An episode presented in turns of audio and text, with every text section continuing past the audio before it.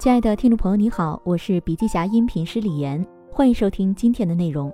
本文内容来自美国商业思想家纳西斯·尼古拉斯·塔勒布所著的《反脆弱：从不确定性中获益》一书。音频为部分精彩观点节选，想要了解更多细节，还请阅读原文。本期音频还可以在喜马拉雅、懒人听书、蜻蜓、乐听、三十六课、荔枝等平台收听，搜索“笔记侠”即可。你也可以关注我们的微信公众号“笔记侠”，查看更多内容。尼采有句名言叫做“杀不死我的，只会让我更强大”。它可能意味着两种情况：一种是杀不死我的，并未使我变得更强大，但它让我幸存下来，因为我比别人更强壮；另一种则是由于它杀死了别人，也就是消灭了弱者，我们种群当前的平均素质变高了。曾经有一篇文章声称，新的黑手党成员苏联流亡者在被关到古拉格后，反倒越发强壮了。由于古拉格的监禁生活让身体较弱者纷纷殒命，活下来的都是身体强壮的人，会让人产生集中营使被关押者更强壮的错觉，于是便以为这种考验对他们大有深意。其实我们所看到的是脆弱性从个体传递到我先前所讨论的系统上。现如今，好多企业追求的不是有序生存，而希望他们积极的冒险，并被各种可能性所蒙蔽。而这种局部而非整体的过度自信，反而有利于这些系统的健康发展。说到这里，我们需要了解一个词：反脆弱性，颠覆认知的反脆弱性。什么是反脆弱性呢？用数学公式来写，反脆弱性其实就是在脆弱性前面加了一个负号。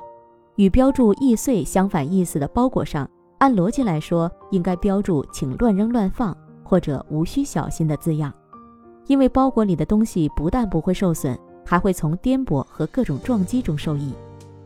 对牢固的包裹来说，安然是保底的结果。毕竟与易碎相反的情况，就是在最糟糕的情况下也能安然无恙。从心理学角度解读反脆弱性。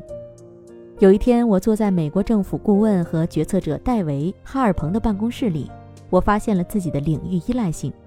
在听说我对反脆弱性的看法后，哈尔彭提到了一种被称为创伤后成长的现象，这是与创伤后压力综合征相对立的现象，指的是人们在受到过去事件的伤害后重新振作并超越自己。在我们的知识体系以及所谓的习得词汇中。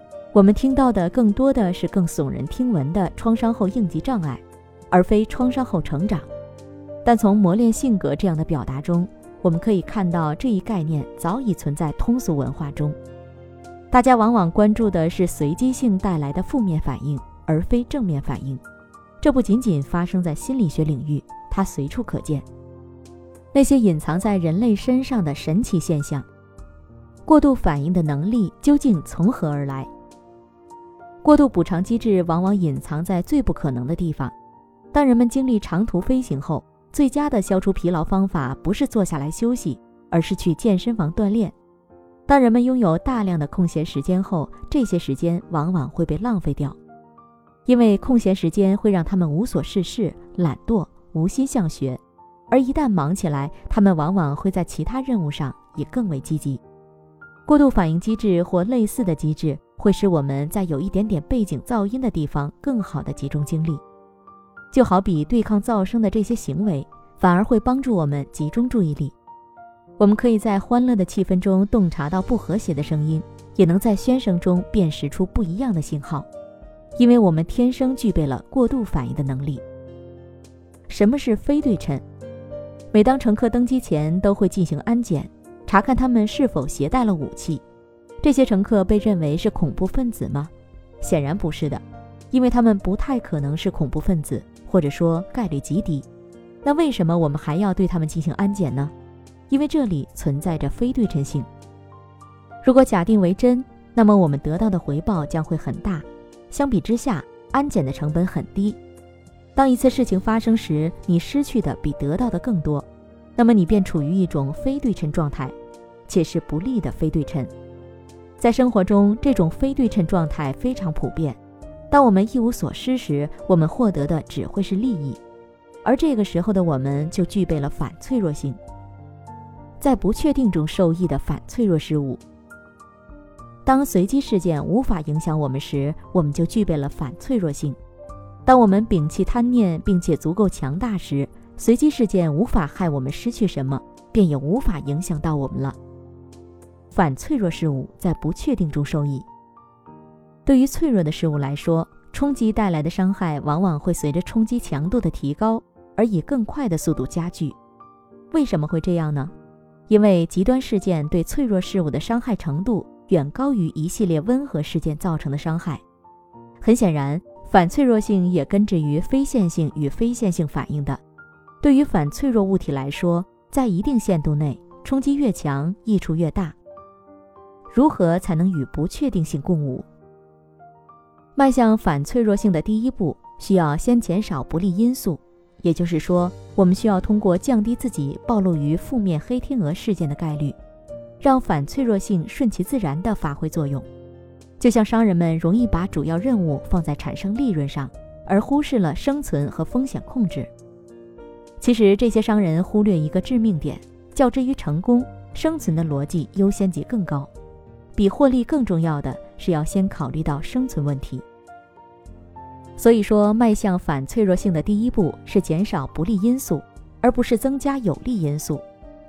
利用杠铃策略驯化不确定性。罗马作家普布里亚斯·勒斯曾写过：“你无法仓促又稳妥地做好任何事情。”当事物具有脆弱性时，它破碎的风险会导致我们做的任何改善或提高它的效率的工作变得无关紧要，除非我们能够先降低它破碎的风险。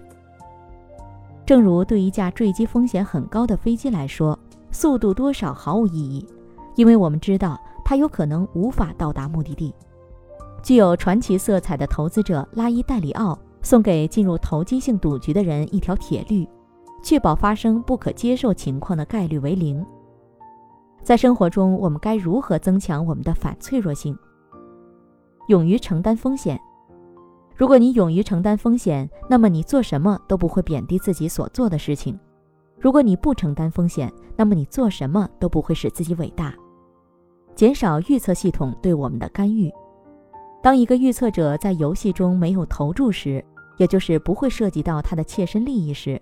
那么对他人来说，这个游戏就是危险的，就好比没有工程师睡在现场的核电站一样，它是不安全的。不要想着赢得辩论，而是要努力做到正确。以创业家为例，他们往往会犯很多错误，但这并不是关键，关键的是如果成功后他们将会获得什么，因为决策的一面带来的后果往往远大于另一面。就好比登机时，我们没有证据表明某人是恐怖分子，但是我们还是要查看他们是否携带了武器，即便我们不认为水是有毒的，但我们依然要避免贸然去喝不明来源的水。也就是说，我们不必想着去证明对错，而是要通过努力把事情做到正确。重视关键要素。举个例子，当出现下面这两种情况时，你觉得哪种做法会比较危险？一种是把一只熊误认为是一块石头，另一种是把一块石头误认为是一只熊。其实人类不太会犯第一个错误，我们的直觉会让我们对发生概率最小的危害做出过度反应，并对某一类错误的形态信以为真。那些看到像熊的石头而做出过度反应的人，他们具有生存优势，而那些犯相反错误的人则将被基因库淘汰。从更广泛的范围来看。比如在大自然中，意见和预测根本无关紧要，生存才是最重要的。而经济界也是如此。为什么在现代化的今天会出现一些不必要的超前主义和现象？因为大的事物往往增物波动性，快的事物也一样。也就是说，现代的事物往往不喜欢波动性。这个世界最大的魅力就在于我们无法真正了解它，然而它已经把最好的生存办法教给了我们。就是去拥抱不确定性。